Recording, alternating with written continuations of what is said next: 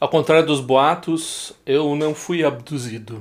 Eu estava por aí, sim, praticando e não conseguindo focar em muita coisa. Acho que porque uh, eu tive aí parando de tomar café, né? Foi uma decisão importante na minha vida.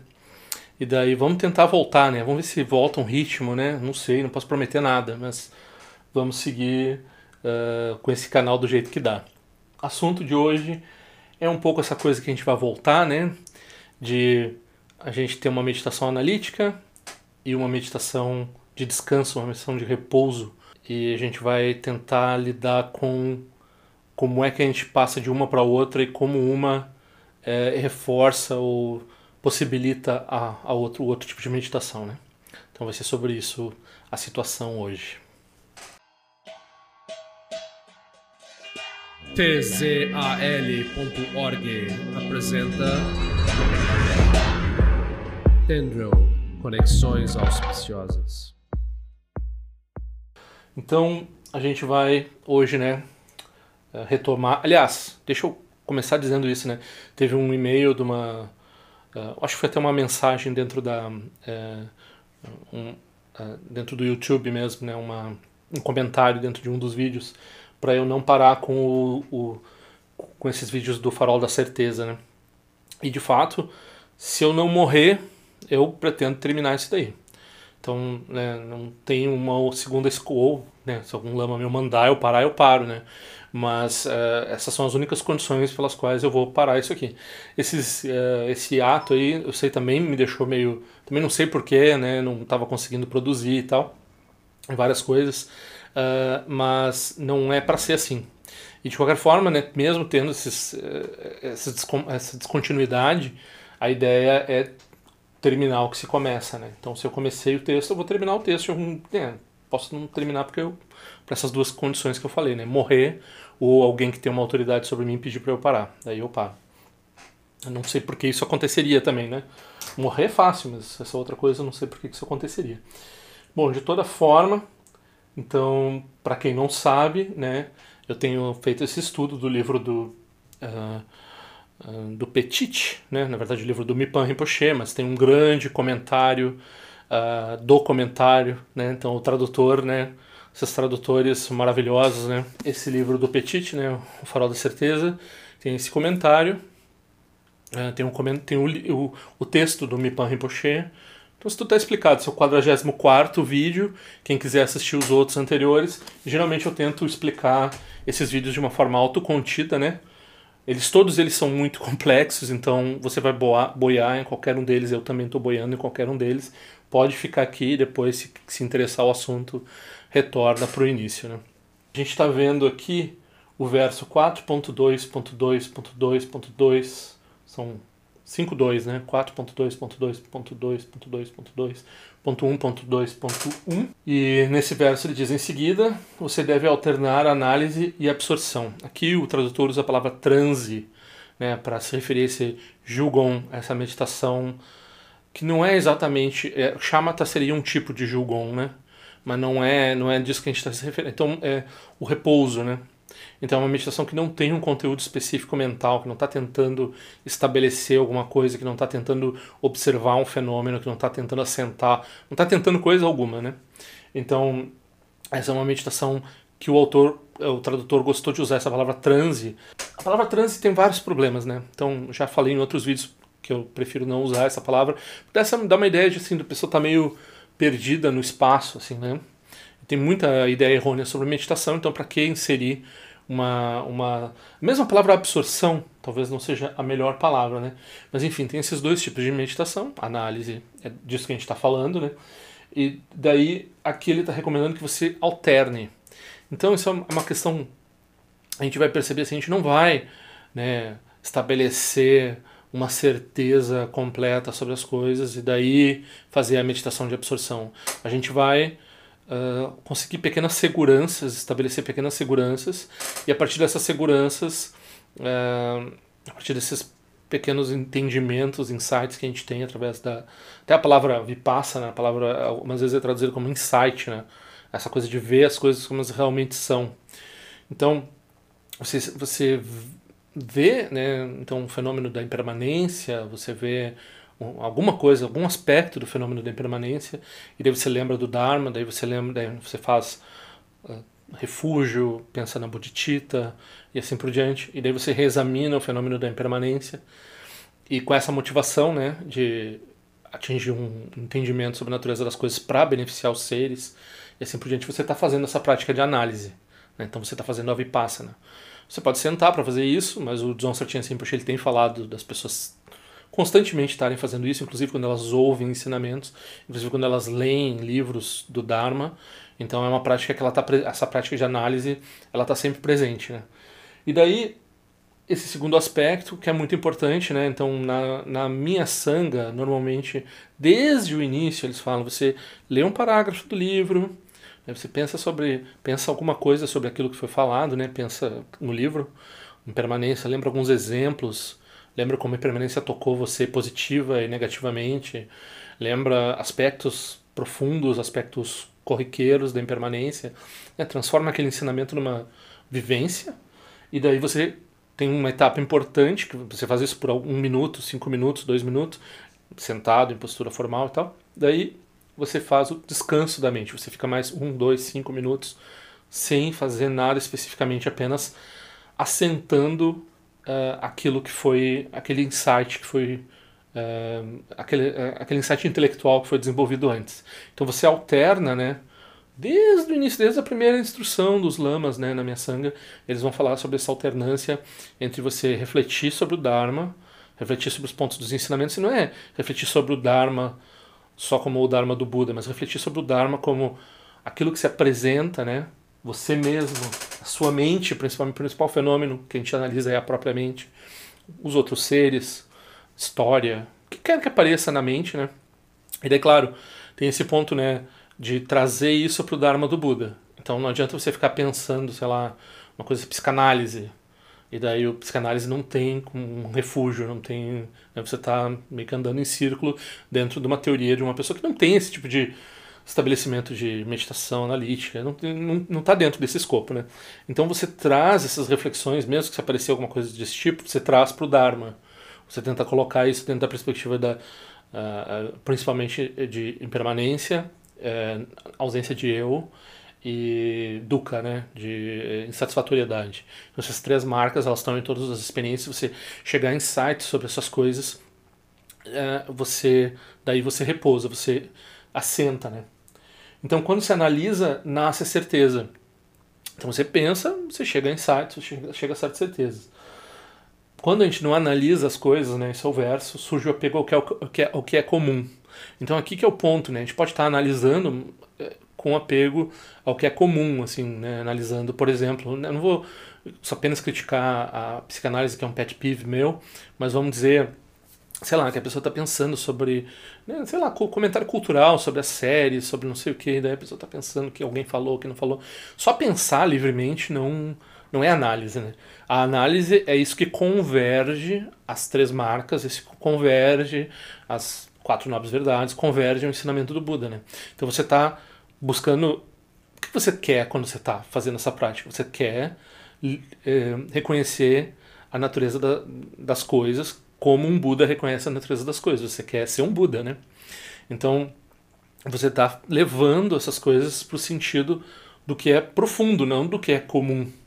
Não adianta pensar desordenadamente. Você aprende a fazer análise.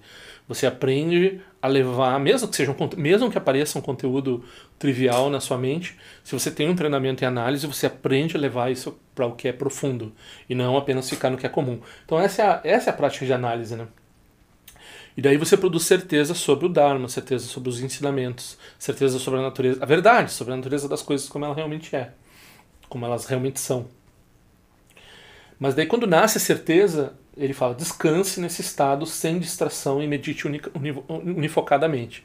Então a gente está falando dessa alternância, e daqui vai explicar por que né, na minha sangue, por que sempre se fez, uh, eu sempre fiz prática assim, né? E até, por exemplo, quando a gente está falando é, dentro do Vajrayana, quando a gente se visualiza como deidade, a gente tem uma etapa do estágio do desenvolvimento, né? A gente se auto-visualiza, faz o mantra, é, visualiza a mandala, faz as oferendas, faz todas as etapas né, dentro do estágio do desenvolvimento. E depois você tem o estágio da consumação, no qual você dissolve a natureza da deidade, você faz outras práticas como o tsogi e assim por diante. Então tem um estado, um estado em que você uh, produz e tem um estado em que você uh, aproveita, vamos dizer assim você consuma. Não adianta você analisar sem fim, né? Então, o que você obtém, se você analisa sem fim, a gente vai, vai chegar a essa explicação. Se, analisa, se a pessoa pensa é, é, obsessivamente e daí ela não produz esse descanso, então, mesmo que ela obtenha pequenos insights, pequenas certezas, ela perde, porque ela, ela duvida, né? esquece, duvida do que encontra e tal. Então, essa parte do descanso é o que vai uh, produzir, né, que vai falar que então 4.2.2.2.2.2.2.1.2.2. Eu sei que é chato dizer esses números, mas é assim que o texto foi uh, organizado. A certeza e a mente das projeções são mutuamente exclusivas. Então tem, um, tem uma nota de rodapé aqui do tradutor dizendo para eu olhar, olhar esse livro, que por acaso foi um dos livros do Dharma que eu estudei já que é o Essence of True Eloquence. Também foi traduzido, foi publicado na Índia com, com o título Speech of Gold. Então é uma tradução de um texto essencial do, do Zetson Kappa, né, da tradução Geluk, traduzido pelo Robert Turman, que é né, um dos maiores professores um, acadêmicos e não praticante, né, uma pessoa que tem uma respeitabilidade muito grande, principalmente com relação ao ensinamentos Geluk. Né. Não estou dizendo que ele é sectário, ele não é, mas ele tem uma, uma inclinação muito próximo do Dalai Lama, muito próximo dessa tradição. Então esse é um texto bastante filosofento, assim, até um pouco apologista da filosofia, né? Ele meio que parece o turma não vou dizer que o Petit, nesse livro do, no qual ele trata o Mipo Rinpoche, ele não tem um viés filosófico também, né? Eu digo viés filosófico, assim, parece que quer agradar a academia, principalmente os filósofos analíticos, né? Então, o Petit tem um pouco disso, mas o Turma tem absurdamente isso. Então ele está fazendo um livro assim meio que para dizer que o ensinamento do Buda, que são essas essas duas essas atitudes aí não são as atitudes que eu mesmo um, é, acredito nisso. Eu não acredito nisso. Eu acho que acredito, acredito no oposto, né? Então eu acho que tem um problema na, na tem um um colonialismo na visão filosófica inerente na, na visão no que a gente chama de filosofia. Eu cursei filosofia, né?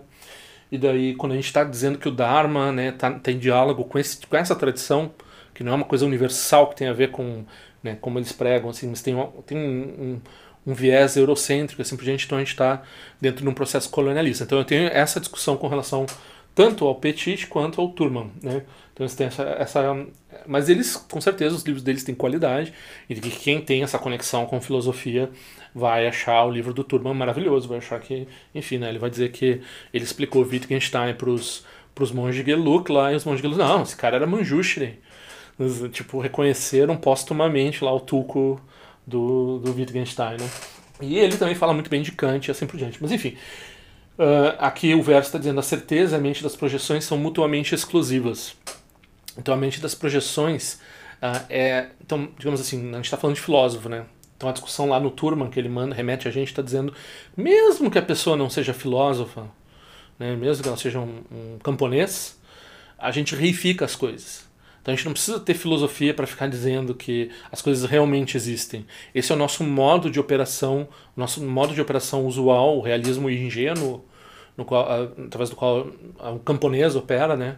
Ou qualquer um de nós tenhamos filosofia ou não tenhamos filosofia. Quando a gente vai tomar café, quando a gente vai pagar uma conta, é simplesmente a gente está operando no realismo ingênuo, tem uma reificação dos fenômenos que tomam os fenômenos como reais. É por isso que nós não somos Budas, nós não reconhecemos a vacuidade.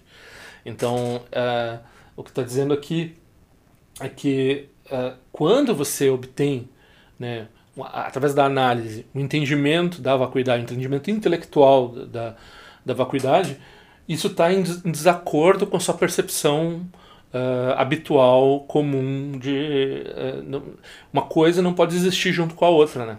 O problema é que a, a, no exato momento que você pensou correta, você uh, pensou corretamente que as coisas são vazias, você volta a operar como camponês, aquilo vira, um, aquilo vira um pensamento que não existe, né? Então deveria ser mutuamente exclu exclusivos, de forma que você chega à conclusão, muitas pessoas acreditam nisso, né?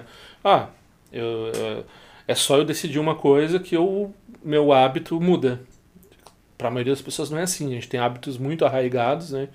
Então não adianta a gente chegar a uma conclusão, saber alguma coisa, isso não vai é, produzir, né? embora seja mutuamente excludente, embora quando a pessoa está pensando vacuidade intelectualmente, ela não seja capaz de reificar as coisas de fato, o fato é que aquele pensamento que ela teve sobre vacuidade, assim que ela passa a operar pelos hábitos, ela deixa de existir, descola novamente, né? Então, a pessoa tem uma conclusão intelectual, uh, não vai ajudar ela, quer dizer, não vai ajudar ela necessariamente a, a vencer os hábitos, né? a força do hábito. Para desenraizar a projeção, você precisa analisar, mas não analisar uma vez só. Você analisa repetidas vezes. Né? Então você desenraiza essas projeções repetidas vezes. Então essa primeira etapa é você não diz assim, ah, cheguei a uma conclusão sobre vacuidade, pronto, entendi o Dharma, pronto. Tem esse texto aqui, a nossa atitude, né? A gente lê o livro do jeito mais rápido e displicente possível, um texto profundo do Dharma ah tá, eu concordo com esse negócio que tá muito certo. Joga lá e pega um novo. Não, se você não refizer várias vezes essa análise, o hábito não vai ser vencido, né? Embora uma coisa não possa existir com a outra, ou seja, o resultado, a certeza, né? Então, como a gente diferencia essa certeza desse, desse resultado da análise? Então, resultado, um resultado da análise é uma pequena certeza. Então, você precisa botar isso no banco das suas certezas lá para você vencer o hábito, né? Pela análise que desenraiza, desenraiza a projeção, a certeza cada vez aumenta mais. Mas aí tá, você obteve a análise finalmente, né, 4.2.2.2.2.2.2.1.3.1, quando sem a análise, então você já não precisa mais da análise, mas você já você tem a certeza, aí você pode descansar. Então, né, você chega à conclusão, chega à conclusão repetidas vezes, e chega uma hora que você não precisa fazer análise para chegar na conclusão. Aí você pode descansar. Então, a certeza ela já foi estabelecida, né? Não há necessidade de conquistar a certeza de novo. Então é muito importante aqui distinguir esse tipo de realização na análise de uma simples, de um simples insight ou de uma simples conclusão momentânea. Naquele momento que você tem né, o resultado da análise uh, uma vez, você tem uma pequena liberação ali. Mas essa liberação não vai fazer nenhum vai fazer um arranhãozinho no seu hábito. Assim. Você precisa estabelecer aquilo de uma maneira muito mais é, insistente, profunda e obstinada para aquela certeza se assentar. Agora, tem um momento em que quando você não você você não precisa fazer análise mais para fazer para chegar à conclusão. Então, você já venceu a energia do hábito, né? Então, o seu hábito já foi desbastado dessa forma. Aí você repousa. Na prática, o que a gente está falando aqui é que uh, você faz isso várias vezes. Você também não deixa só para repousar depois que você faz muita análise. Você faz alguma análise, descansa um pouquinho, faz mais análise, descansa um pouquinho. E assim a sua análise vai ficando mais forte, o seu hábito de reificar as coisas, de fazer essas projeções fica menor e você também é mais capaz de descansar e repousar, ou seja, obter. Né, o, uh, porque assim, então vamos dizer assim, né? Então, uh, guerra nuclear. Então a pessoa pensa, ah, não tem solução, né?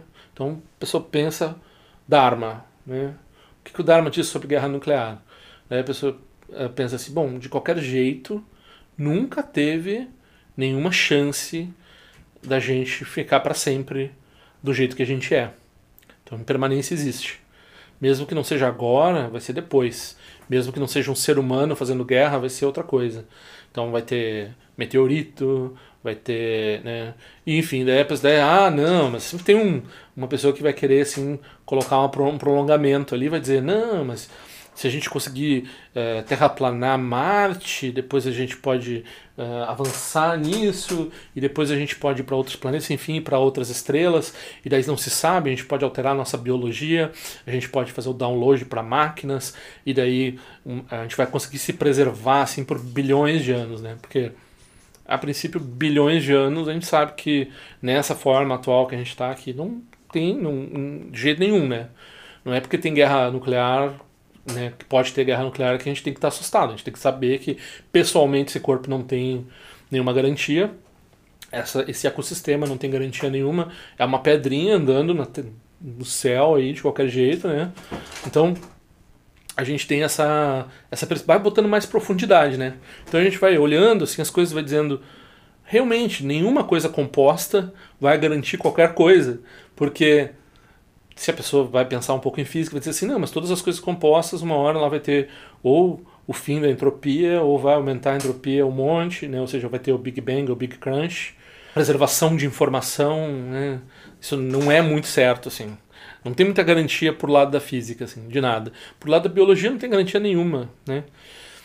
Então, se a pessoa está acreditando aqui que ela vai se dar bem dentro das, do esquema das projeções ordinárias dela que colocam né, a existência dela nesse momento histórico com esse corpo e assim por diante né, como algo que se autossustenta como algo que é real então ela não fez análise ela tem que fazer análise daí a pessoa pensa ah mas se eu fizer análise desse jeito eu vou ficar deprimido não mas ela vai ficar deprimida porque porque ela estava botando uma expectativa uh, de uh, de solução para essas coisas que estava dentro de um jogo que não tem solução uh, dentro da perspectiva desse, desse jogo, né?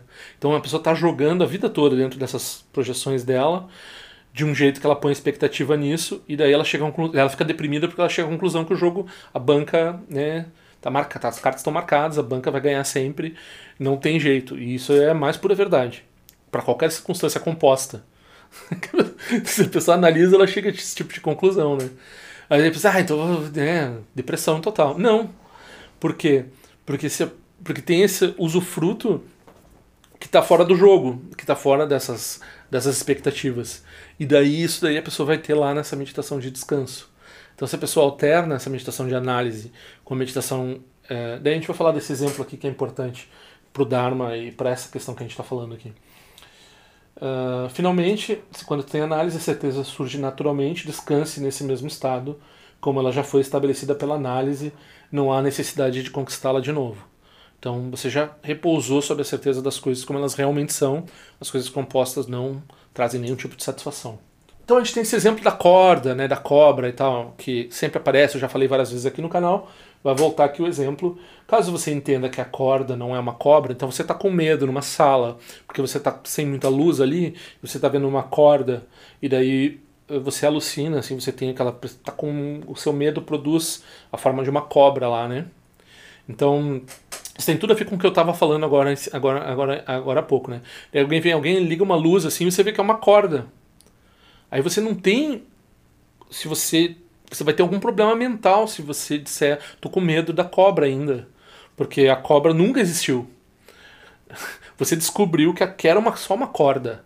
Né? Não tinha cobra nenhuma, em nenhum momento. Não teve motivo nenhum para ter medo nenhum. Né? Então, se você fica dizendo assim, ah, mas tudo, tudo é composto, eu vou ficar, é, tudo que é composto é, é, é, insatisfatório, eu vou ficar deprimido, porque né, tudo que me garante é o que é composto, o que eu preciso é o que é composto. Né? Eu preciso pagar boleto, eu preciso resolver minha vida e assim por diante. Então, se é composto, não, é tipo, você não está me dando solução nenhuma. Mas aí a pessoa está dizendo assim, não, eu quero um pau para matar a cobra. Você acabou de ligar a luz para a pessoa e a pessoa está dizendo assim: Não, mas eu, eu ainda tô com medo daquela cobra. Não, não dá, né? Não pode. Então, se, se a pessoa ainda estiver pensando lá do jeito que era quando ela estava vendo uma, cor, uma cobra e, e ela tá com os olhos dela vendo que é uma corda que não tem né, nenhuma possibilidade das coisas compostas produzirem nenhum tipo de satisfação e nunca teve em momento nenhum nenhum tipo de possibilidade das coisas compostas produzirem satisfação, uma verdade, né? Então pode ser vacuidade, qualquer coisa pode ser essa cobra aí. A gente está falando aqui da. Né, a gente se engana com relação a isso. A gente acha que as coisas. A gente vai atrás das coisas compostas o tempo todo, né? Procurando satisfação. Então, alguém ligou a luz, eu estou aqui dizendo, você se deu conta, as coisas compostas não, não produzem satisfação. Daí você analisou, e você analisou e você realmente viu que as coisas compostas elas é impossível as coisas compostas produzirem satisfação. E você vai olhando o que é composto. Tudo é composto. Tudo que eu consigo imaginar é composto. Então por que, que eu estou buscando satisfação? Né? A, a, a, a, a, ideia, a depressão vem assim, não, mas eu queria satisfação. Bom, mas igual você nunca ia ganhar a satisfação dessas coisas que você. Né? Então onde é que está onde é que tá essa satisfação? Quando você tem a verdade, quando você viu a cobra, você não tem medo. E daí você repousa nesse estado de não ter medo. Esse, esse repouso no estado de não ter medo, é esse é o usufruto, esse é o tsoka. Essa daí é a prática de consumação. Aí você não tem medo. Você, é, o Dzongtra Rinpoche ele diz, é como você está resolvendo um, um aquele cubo de Rubik, né? Então são coloridos, tem que botar o vermelho aqui. Então você está na sua vida resolvendo o cubo de Rubik. E daí você vê as coisas como elas realmente são. E o cubo de Rubik, ele é todo branco. Então nenhum movimento que você faz produz nada de não você não tem nada para resolver, né? E é quando você faz a análise correta né, e produz esse resultado, você descansa nisso. Uh, caso você entenda que uma corda não é uma cobra, 4.2.2.2.2.2.2.1.3.2 uh, então você viu, a você viu a corda, você não tem como ver a cobra, né? Essa certeza em si bloqueia a percepção de uma cobra. Você não tem como ter essa ansiedade, como ter esse medo. Você não tem como ter uh, essa insatisfação que vem de achar que tem é, uma coisa composta que vai prover satisfação. Você acabou de descobrir uma satisfação uh, em não se fiar em coisas que não produzem satisfação, entende? Tem uma satisfação um, profunda, maior, é, fora desse jogo, né? Essa, essa, essa, essa, ausência de medo, essa ausência de, uh, de ter que resolver alguma coisa assim por diante. Claro, ah, Parênteses aqui, né? A gente está falando isso aqui num nível de prática muito avançado, né? Então a gente aqui, e também quando as pessoas dizem, ah, mas cadê o engajamento político e atividade, não sei o quê. Ok, uh, você não é iluminado, você tem a sua ação bodhisattva, você age do jeito que você consegue ver as coisas, né? Mas o, grande pulo do gato aqui é dentro da quando a gente fala compaixão, a gente tem compaixão, a gente tem bodhicitta, é a gente conseguir viver essas duas verdades, né? A verdade do realmente das coisas como elas são e ter esse repouso e poder oferecer isso dentro dos vários contextos em que em que há ansiedade e que a ansiedade se coloca e se projeta. E daí você entra nesses contextos de ansiedade, não que você vai ser contaminado por eles, porque você já viu que é uma corda, né?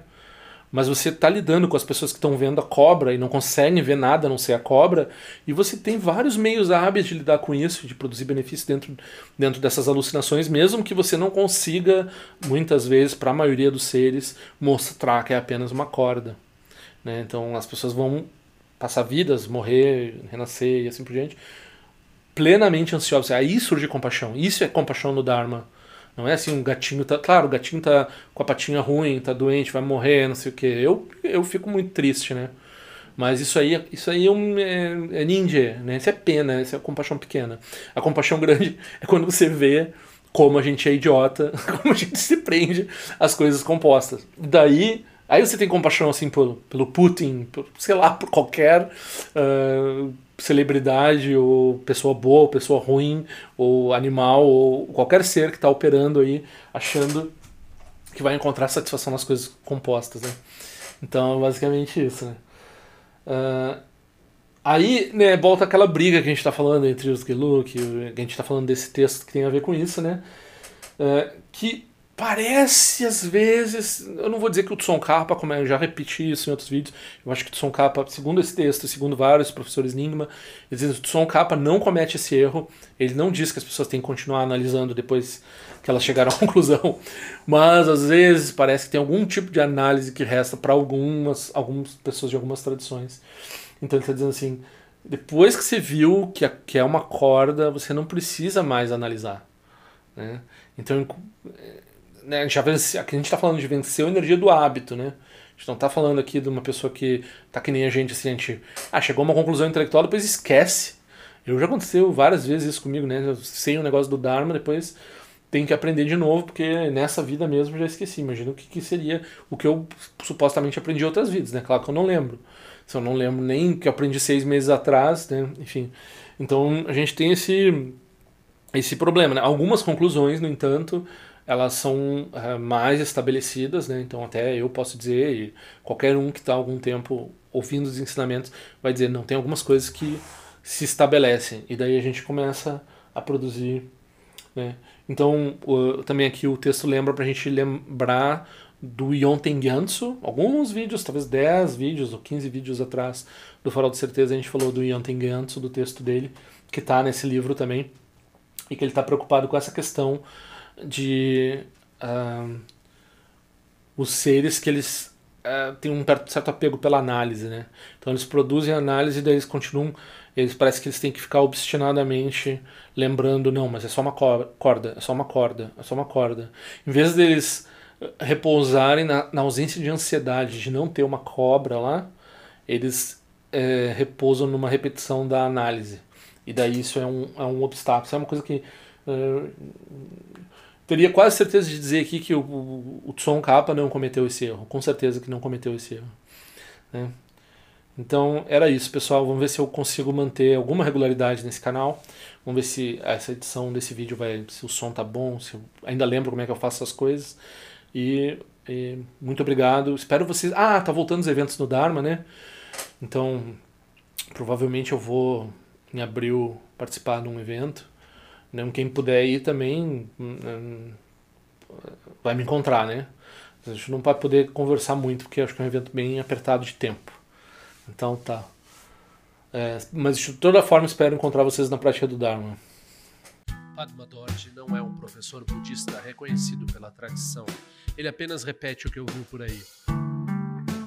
Se algo aqui fizer sentido, pergunte a respeito para seu próprio professor. Se não fizer sentido, descarte. tzal.org. Este áudio foi elaborado em resposta a uma pergunta, pedido ou desaforo. Qualquer coisa, escreva para padmadorje.gmail.com. Ao longo de minhas muitas vidas e até este momento, todas as virtudes que tenho alcançado, inclusive o mérito gerado por esta prática e todas as que vier a conseguir, ofereço para o bem-estar dos seres cientes. Possam a doença, guerra, fome e sofrimento diminuir para todos os seres, enquanto sua sabedoria e compaixão aumentam nesta e em vidas futuras. Possa eu claramente perceber todas as experiências como sendo tão insubstanciais como o tecido do sonho durante a noite e imediatamente despertar para perceber a manifestação de sabedoria pura no surgir de cada fenômeno. Possa eu rapidamente alcançar a iluminação para trabalhar sem cessar pela liberação de todos os seres.